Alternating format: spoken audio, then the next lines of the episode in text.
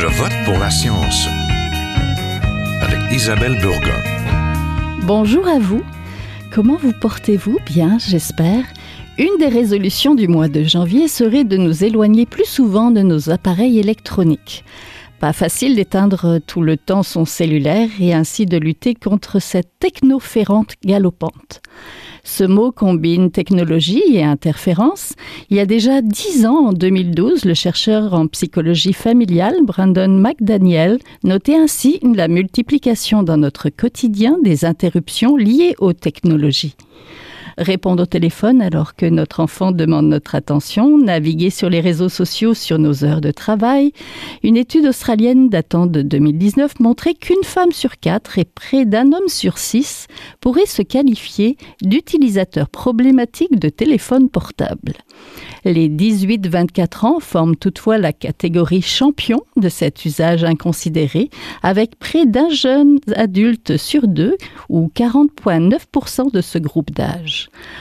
Au sein de toutes les régions du Québec, un programme de lutte contre la cyberdépendance sera mis en place ce printemps. Encore faut-il reconnaître le problème, surtout qu'être connecté présente de nombreux avantages, particulièrement en régions éloignées. Et parfois, c'est même le travail qui nous y oblige, d'où l'importance du droit à la déconnexion, un droit reconnu en France depuis 2017. Alors, entreprendre une désintoxication numérique, est-ce une aspiration possible? Nous en parlons tout de suite, ne bougez pas.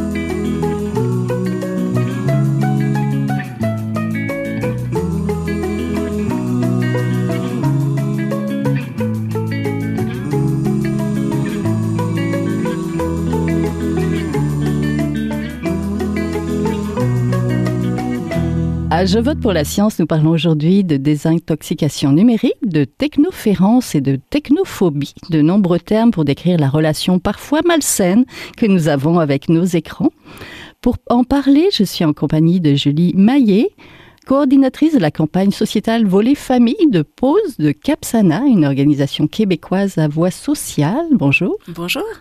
Je suis aussi en compagnie de Jean-François Biron, chercheur expert à la Direction régionale de santé publique de Montréal. Vous, vous êtes un expert sur les habitudes numériques, les jeux de hasard et d'argent.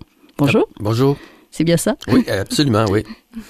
Donc, pour commencer, il faut faire un constat, nous vivons dans une société hyper connectée où il est parfois difficile de trouver du temps pour soi sans écran et parfois du temps pour les autres en commençant par notre famille.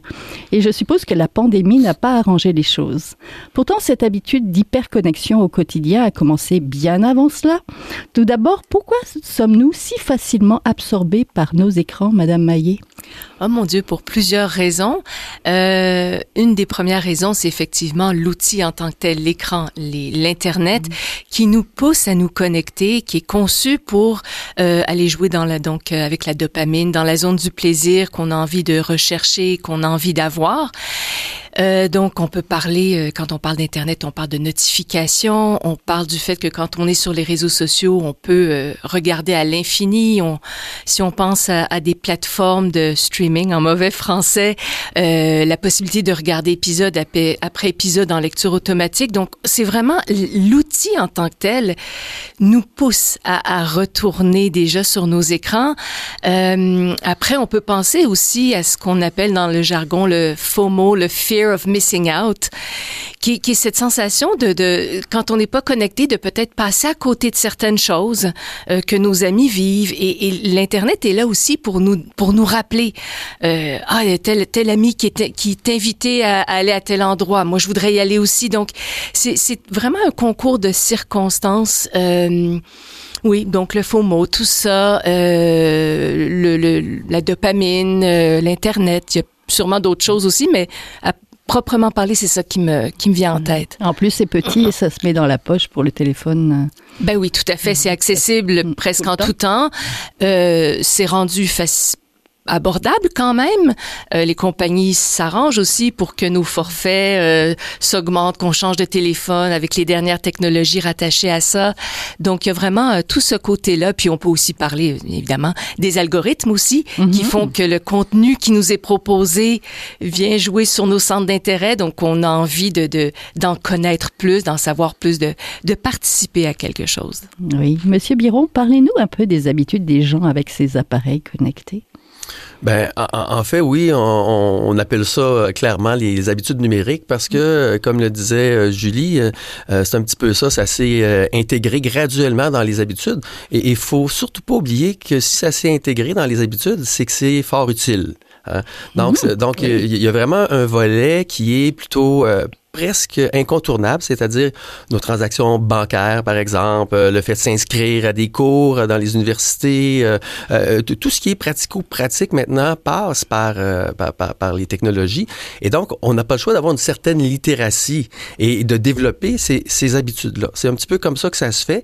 Et l'autre partie, c'est un petit peu dans le cadre des loisirs. C'est un petit peu la même chose faut pas oublier que ça, ça part quand même du plaisir d'abord, de, de- du, du fait de, de les jeunes aiment ça jouer à des jeux vidéo, euh, les, les, les moins jeunes aussi maintenant quand même jusqu'à un certain point, euh, euh, suivre un petit peu ce qui se passe, s'informer, l'accès à l'information. Donc il y a vraiment beaucoup beaucoup de choses. Et le réflexe qu'on a quand, quand on a des questions, mais des fois en famille, c'est qu'on va tout de suite vérifier sur notre ami Google hein, ou euh, sur les moteurs de recherche. Donc euh, c'est un petit peu comme ça que ça que ça que ça, ça s'est développé. Et il il y a quelque chose qui est assez aussi important, c'est de savoir, c'est que euh, ça se développe pas comme ça euh, par soi-même. C'est-à-dire qu'il y a une interaction entre les internautes et les plateformes et les producteurs de contenu. Et tout n'est pas prévu. Le phénomène des YouTubers, par exemple, ne s'est pas euh, développé parce qu'il était prévu. Il s'est développé parce que il y a une appropriation de la population. Et dans le fond, ce que font les développeurs, c'est qu'ils ils- ils regardent les usages et ils corrigent constamment, euh, dans le fond, les, les, les, les, les, les plateformes ou les, les, les contenus. Ce qui fait qu'au bout du compte, ça devient toujours de plus, en- de plus en plus intéressant. Et donc, c'est un, petit peu pour ça que ça s'inscrit dans les habitudes euh, numériques des gens. Voilà. Oui. Est-ce que c'est facile de se contrôler, de contrôler cette, ce qu'on peut appeler un petit peu une addiction là? Je ne sais pas si c'est le terme est fort, Madame.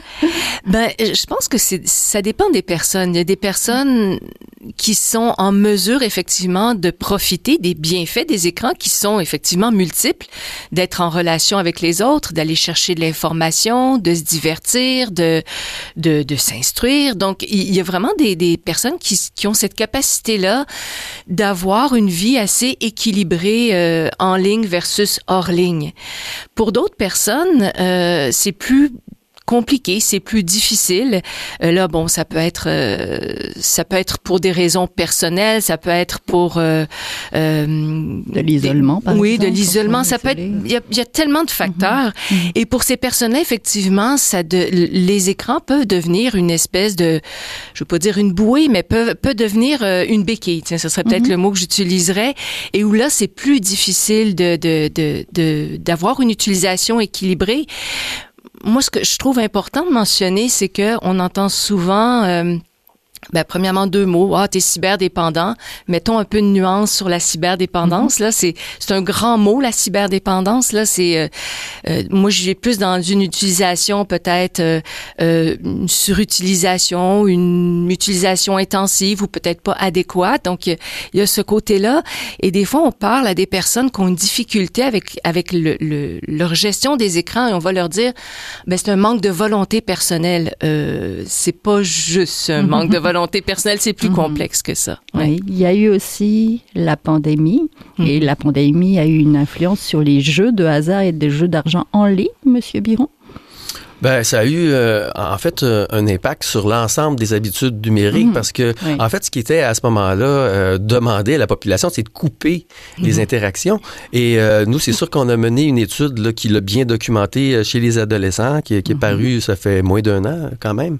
Et euh, ce qu'on voyait, c'est qu'il y avait une grosse augmentation à peu près dans tous les usages, surtout les, les, les bon évidemment il y avait aussi l'école à distance, il y avait les usages pratico-pratiques qui avaient augmenté dans, dans cette population-là, sont le moins documentés, mais tout ce qui était euh, consultation de médias sociaux, euh, jeux vidéo, euh, visionnement en ligne, ça a augmenté. Puis évidemment des statistiques qui montraient également que chez les adultes, il y avait quand même une, un recours plus important aux jeux de hasard et, d'argent en ligne. Mais c'est clair que si vous coupez les, espaces de socialisation, les activités mhm. qui se font hors ligne, que vous encouragez les interactions à distance parce que vous voulez protéger la population de, de, de la transmission d'infection, c'est clair que le contexte a beaucoup euh, contribué à une augmentation des habitudes numériques à ce moment-là. Ceci dit, euh, on, va faire un second coup de sonde là, très bientôt pour savoir euh, où est-ce que ça en est maintenant. Jusqu'à quel mhm. point maintenant, finalement? Mhm. Donc, Madame Meyer, selon vous, la désintoxication numérique serait illusoire? Donc, finalement, mes belles résolutions de lâcher mon téléphone. Mais en fait, je dis pas que c'est illusoire. Premièrement, désintoxication. Est-ce qu'on parle d'une désintoxication de une journée, une semaine, un mois, un an? Euh, Les technologies, euh, comme disait Jean-François, les technologies, le, milieu, le, le, contexte social d'hyperconnectivité est là. Donc, se dire qu'on va se couper des écrans. Ben, je vois pas pourquoi on le ferait de toute façon, parce a quand même plusieurs bienfaits. Par contre, euh, nous, à la campagne Pause, c'est vrai que ce qu'on organise, c'est des 24 heures de déconnexion. Et là, je trouve ça intéressant parce que l'idée, encore une fois, tout à l'heure, on, on, en parlait, il y a des personnes qui, qui développent une, une utilisation plus problématique, d'autres non, mais un 24 heures permet un pas de recul, permet de dire, bon, mais je vais l'essayer voir. Mm-hmm. Est-ce que j'ai des difficultés avec des applications? Est-ce que j'ai des difficultés avec des moments dans la journée? Est-ce que je mets des gens de côté? Est-ce que je mets des activités de côté? Donc, plutôt que de parler de désintoxication, moi, je, je, privilégie plutôt cette espèce de, de, de quête d'équilibre et donc de trouver des, de, de prendre des moments de pause pour nous, pour notre bien-être, euh, santé mentale, physique, et pour nos relations, et puis euh, ben, dans toutes les sphères de notre vie finalement. Oui, de reprendre un peu le contrôle. Tout à fait. En fait c'est le nom de Pause, c'est le nom de votre campagne. Ça consiste en quoi exactement? Mais ben, Pause fait vraiment la promotion d'une utilisation équilibrée des écrans. Euh, on, on, on, essaye vraiment d'encourager les personnes à, à, à faire un usage qui leur fait du bien. Donc, qu'est-ce qui me fait du bien? Qu'est-ce, qu'est-ce, les écrans font partie de nos vies. Ça, ça me fait du bien, j'en profite, j'en tire parti. Mm-hmm. Ça, non, ça commence à avoir des impacts. Je vais essayer de voir qu'est-ce que je peux faire pour, euh, pour diminuer ces, euh, ces méfaits dans, dans, dans, dans ma vie. Oui. Mm-hmm. Monsieur Biron, quand ça nous fait pas du bien, justement, qui sont peut-être les plus touchés par une dépendance ou une cyberdépendance, même si Madame Maya veut pas que je prononce ce mot-là? Est-ce que ce sont les jeunes euh, ben, en, fait, euh, moi, je trouve qu'une bonne façon de le, voir, c'est d'abord regarder comme euh, il y a des, disons, des habitudes numériques globalement qui sont essentielles pour fonctionner en société, hein, dans, dans, notre travail et tout ça. Mm-hmm. Et euh, on en fait certains dans, dans, dans, nos loisirs également, qui peuvent être tout à fait, euh, qui nous apportent du, du plaisir.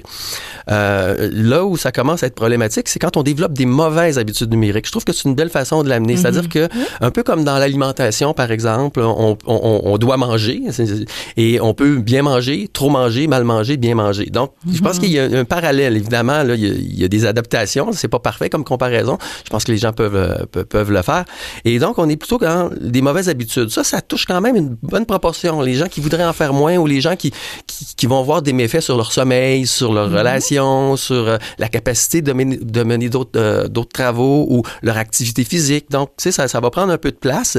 Et mhm. dans certains cas, ça peut devenir vraiment très, très important là, quand on parle de, d'utilisation problématique d'Internet, qui est reconnu quand même au niveau des, euh, des jeux vidéo. Là. Il peut vraiment avoir une dépendance mhm. qui peut se développer à ce moment-là. Donc euh, voilà. Et les méfaits, bien évidemment, c'est sur la qualité de vie, sur la santé mentale, sur la santé physique. là, mhm. ils sont quand même assez documentés. Et passer un certain seuil, là, quand les, les gens font en moyenne plus de 4 heures ou 5 heures selon nos études, à l'échelle de la population, euh, on voit quand même qu'il y a une différence entre les populations qui en font plus et les populations qui respectent, disons, euh, une utilisation plus, euh, disons, plus restreinte. Nous avions parlé ensemble du numérique et de la santé mentale des jeunes. Ça, c'était il y a à peu près deux ans, une émission en 2020. En fait, les jeunes sont pas mal pas mal touchés parce qu'ils passent beaucoup, beaucoup de temps. Une étude australienne nous parlait justement qu'il y avait près de 40% des jeunes qui avaient une surconsommation des écrans. Donc, est-ce qu'on doit peut-être s'inquiéter un peu plus pour les jeunes ou parce que ce sont des gros consommateurs. Même si peut-être moi je suis une grosse consommatrice, je ne sais pas. Mais ben, en fait, oui. Les, pourquoi le, focus euh, porte beaucoup sur les jeunes, c'est que mhm. c'est une étape de la vie où on construit nos habitudes d'une mhm. part et où on se développe. Et là, on a besoin de bouger et on a besoin, dans, dans le fond, de notre physique, notre santé mentale, nos, euh, les apprentissages qu'on fait, les compétences qu'on développe vont nous suivre longtemps. Et quand, on, disons, si, si on développe une utilisation problématique alors qu'on est à l'adolescence, on peut prendre des retards dans son développement et, dans son parcours scolaire, académique, et ça, ça peut rester. C'est une des raisons. Ceci dit, euh, nous, les, les études qu'on a fait montrent quand même que chez les retraités, par exemple, les personnes qui ne travaillent plus, ils passent beaucoup de temps sur les écrans dans le cadre des loisirs, mais ils en ont plus de temps également. Sauf que les gens s'inquiètent quand même parce que c'est important de bouger quand on est une personne âgée. C'est important de continuer à, à stimuler. Donc, euh, je vous dirais que euh, on s'inquiète un peu pour tout le monde. Oui. Mais, pour les deux spectres. Pour les deux spectres, il y a, quelque chose, il en faut un petit peu plus pour des raisons un peu différentes. Mais disons que les enjeux de santé changent avec le, niveau de développement. Euh, disons, les 0-5 mhm. ans, c'est pas du tout la même chose que les 5 à 12 ans. Puis quand, on est adolescent, c'est les enjeux vont changer quand même. Euh, quand on développe sa motricité fine ou, euh, sa, disons, sa relation aux autres en trois dimensions, le volet socio-affectif quand on a moins de 5 ans ou, ou encore moins de deux ans, c'est pas du tout les mêmes enjeux que quand on est à, l'adolescence où on, regarde, on, essaie de, on prend de l'autonomie mm-hmm. et on, essaie de ressembler aux pères, euh, à nos pères, c'est-à-dire nos, proches, nos amis, et où on s'éloigne un peu de la famille. Donc, c'est plus la notion d'identité qui, qui, va solliciter à ce mm-hmm. moment-là. Oui, justement, parlons-en un peu de la famille. Madame Maya, comment se manifeste la technoférence? C'est en fait remplacer une ben, relation. Mais je dirais pas de remplacer. En fait, la technoférence, c'est que oui, la, la, la, technologie va interférer dans les mm. relations. Le plus bel exemple que je peux donner, et là, ça va trahir mon âge, mais quand j'étais jeune, oui. non, mais je veux dire, on regardait la télévision tous ensemble. Mm. Bon, il y avait quatre postes de télévision, ah. mais on regardait tous la télévision. Famille ou grosse maison? Non, non, quatre chaînes de postes de télévision. Je précise, pas quatre télévisions du tout, il y en avait une. Mais on était tous ensemble et on regardait une émission ensemble. En 2023, effectivement, la plupart des personnes vont avoir leur tablette, mm. leur écran, leur ordinateur, la télévision, et chacun est dans son coin et donc va regarder son émission, son épisode ou va faire quelque chose en ligne. Donc, cette notion-là, des fois, que la technologie va, va, euh, va un peu nous isoler. Mais on a plein d'exemples autour de nous. On peut aller euh, euh, dans un parc, été comme hiver, voir des enfants jouer dehors et leurs parents sur leur téléphone. Mhm. On peut aller dans un restaurant, voir un couple ou une famille et puis chacun a son écran. Donc l'idée, c'est pas de dire encore une fois que les technologies, c'est mauvais, c'est juste de dire qu'il y a peut-être des moments qui sont peut-être moins appropriés. Parce que si la personne regarde son écran et qu'elle n'est pas en interaction avec nous, ben c'est sûr que ça coupe la communication, ça, ça, on, on et, et encore plus, je trouve, avec les, avec les, pour les parents de plus jeunes enfants, où là, l'enfant se sent comment concrètement? Mhm. L'écran devient le centre d'attention du parent. L'enfant est un peu seul dans son coin. Donc, c'est là, je pense, où il faut se poser des questions par rapport à nos habitudes. On vient aux habitudes numériques. Mhm. Oui, on parlait de modèles, justement. Quand on voit nos parents qui sont sur leurs écrans, ben, d'abord, on veut un écran quand on est enfant, et puis on veut faire pareil. Ben oui, mais, mais en fait, euh, la, technoférence aussi, c'est ce qu'on voit. Bon, j'ai consulté un peu la, la, littérature là-dessus. puis, euh, euh, ce, que j'en retiens, en fait, c'est que ça peut amener, euh, surtout chez les jeunes, les jeunes enfants, mm-hmm. des, différentes stratégies. Parce que c'est sûr que si ton parent, euh, son attention est, disons, est intermittente, mm-hmm. l'enfant va peut-être développer des stratégies d'interaction qui mm-hmm. sont différentes. Et puis ces stratégies-là peuvent rester peut-être et s'ancrer dans la, personnalité du jeune ou, ou faire sortir certains traits qui sont. Donnez-nous un exemple de ça. Ben, par exemple. Des cris? Euh, oui, ben oui, pour attirer des cris pour attirer l'attention mm-hmm. ou des, des stratégies. Euh, oui, ça, ça peut être des, des, des gestes ou euh, des, des, des bêtises. Ben, je, je dirais peut-être pas des bêtises. et on appelle ça des, des, fois des comportements extériorisés, peut-être donc peut-être plus mm-hmm. d'agressivité parce que dans le fond on recherche mm-hmm. l'attention davantage. Là. Oui. Vous êtes toujours à Je vote pour la science, là où la science rencontre la politique, une émission produite par l'agence Science Presse. Vous pouvez visiter son site internet au sciencepresse.qc.ca.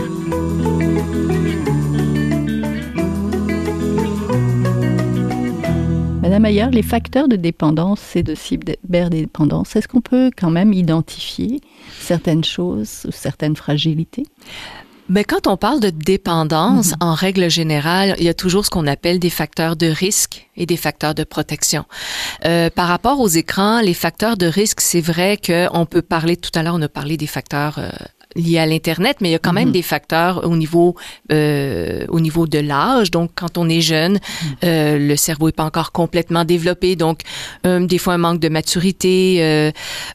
Pas toujours la capacité d'autocontrôle, dépendamment de, de, de, de, de quel âge on, on parle. Euh, il commence à avoir certains liens à approfondir, mais euh, auprès de jeunes qui ont par exemple un trouble de déficit d'attention, euh, des jeunes qui ont une prédisposition aussi à avoir certains troubles dépressifs.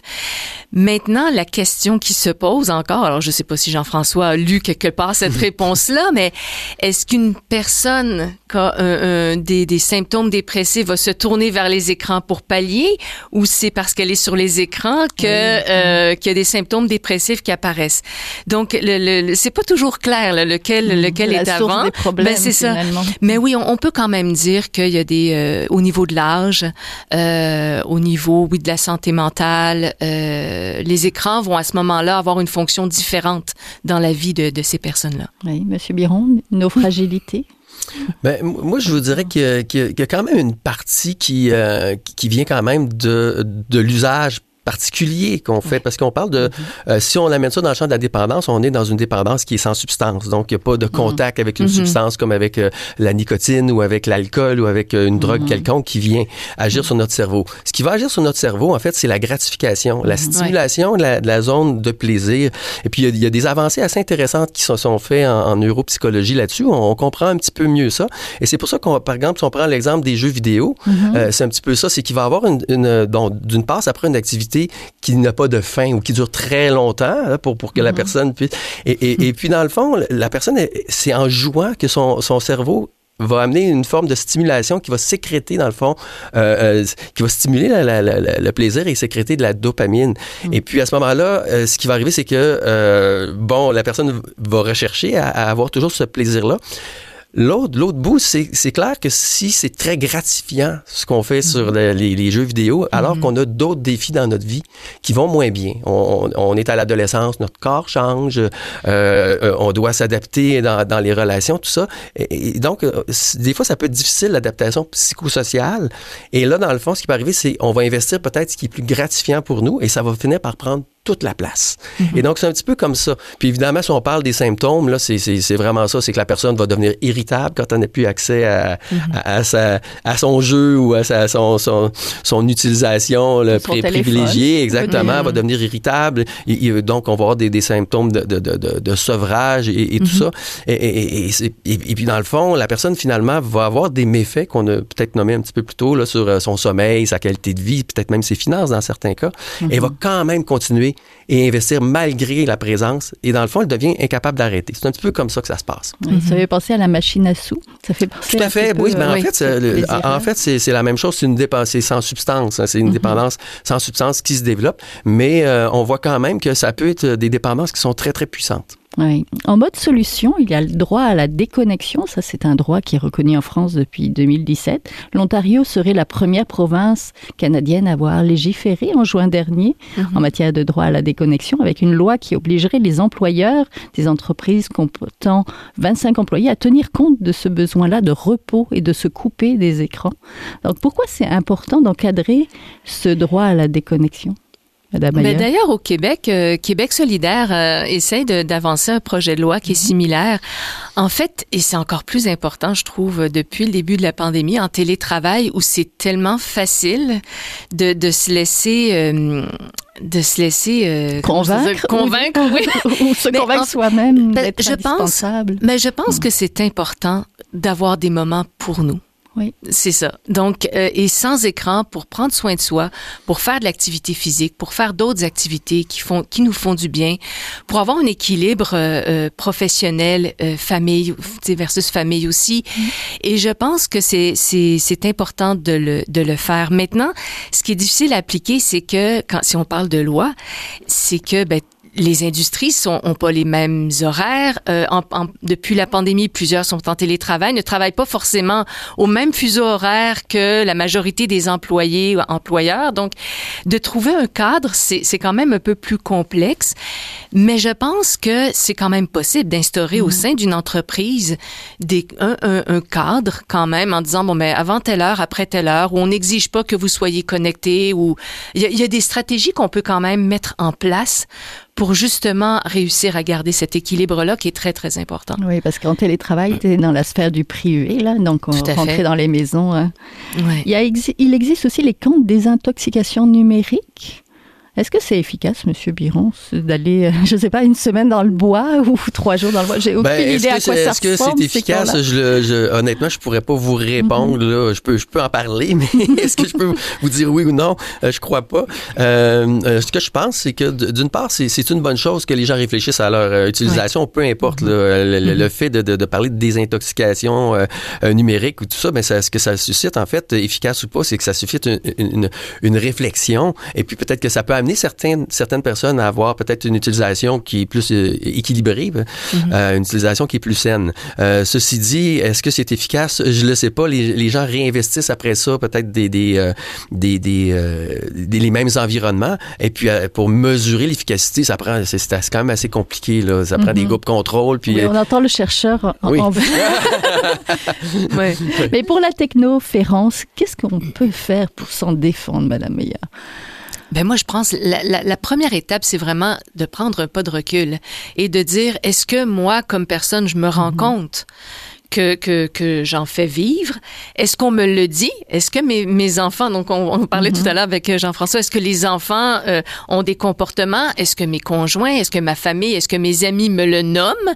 tu es toujours sur ton écran, est-ce que tu peux le mm. lâcher un peu, s'il te plaît? Et à partir du moment où, où on a ce désir-là de dire, OK, je vais essayer de voir si je peux euh, améliorer mes relations, enfants, amicales, professionnelles ou amoureuses ou autres, il y, a des, il y a des trucs, mais c'est tout simple. Hein? C'est juste de dire, je ferme mon cellulaire, je le mets de côté. Mm-hmm. Et je sais que ça peut paraître énorme pour plusieurs personnes, mais c'est de, de tenter c'est de dire, c'est pas de tout changer du jour au lendemain. Une habitude numérique, on, tantôt on, faisait la comparaison avec peut-être des habitudes alimentaires. On peut pas tout changer. Si on veut tout changer en même temps, c'est un peu voie l'échec selon moi. Mais c'est d'essayer des, des moments de dire ok bon mais pendant les repas pas d'écran. Si je suis au parc avec mon enfant pas d'écran. J'essaye des petits moments. J'essaye de voir qu'est-ce que j'arrive à faire, qu'est-ce qui me convient. J'expérimente. Oui, la technologie des petits pas, on va dire Exactement. ça comme ça. c'est pas facile, c'est vraiment pas facile. merci beaucoup. On était en compagnie de Julie Mayer, coordinatrice de la campagne sociétale pour les familles de pause de Capsana, et de Jean-François Biron. Jean-François Biron, oui, chercheur expert à la direction régionale de la santé publique de Montréal. Merci beaucoup à tous les deux. Merci. Voilà, c'est tout pour cette semaine. À la régie Daniel Fortin, à la recherche cette semaine Fanny Robarcher, à la réalisation et micro Isabelle Burguin. Je vote pour la science, c'est une production de l'agence Science Presse avec Radio VM. Écoutez nos rediffusions de l'émission, particulièrement le jeudi. Et vous pouvez aussi la regarder sur le site de l'agence Science Presse à compter de jeudi prochain. L'émission a donc une page et si vous l'aimez, n'hésitez pas à la partager. Passez tous une bonne semaine, portez-vous bien. Est un chercheur typique